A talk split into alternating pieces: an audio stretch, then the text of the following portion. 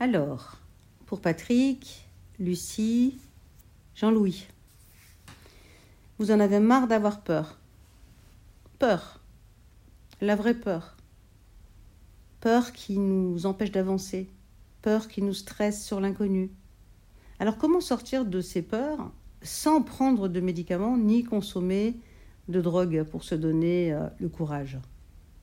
Se libérer de son moi, de son mental qui nous empoisonne, sans craindre euh, de lâcher prise et de sombrer dans le vide de l'inconnu.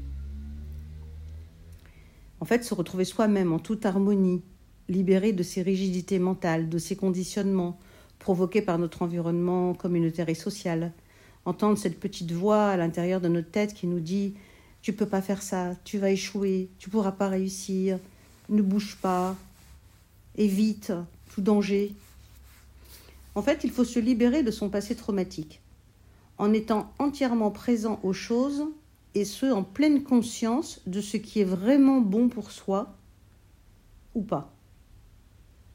Faire équipe avec soi-même et non lutter contre soi. À l'intérieur de nous, nous avons deux petites voix. Une qui est la voix de la conscience et une qui est la voix de l'instinct. Ces deux voix ont besoin de s'entendre, d'être en harmonie l'une avec l'autre. On ne peut pas écouter que celle de l'instinct qui va nous dire vas-y, change tout, va-t'en, déménage, change de pays, tu t'en fiches de ce qu'on pense de toi, tu t'en fiches de ce qu'on dira de toi. C'est pas vrai. Parce qu'il faut toujours penser aux conséquences de ces actes.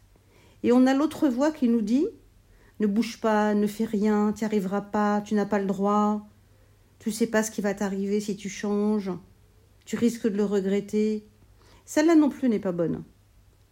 Alors ce qu'il faut, c'est écoutez la voix du cœur, celle qui est vraiment l'harmonie entre sa tête, la voix de poison, ce stress, et son cœur.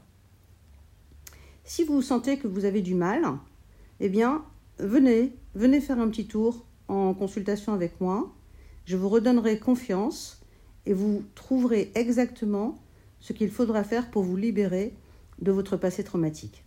Voilà. À bientôt. J'espère vous avoir aidé.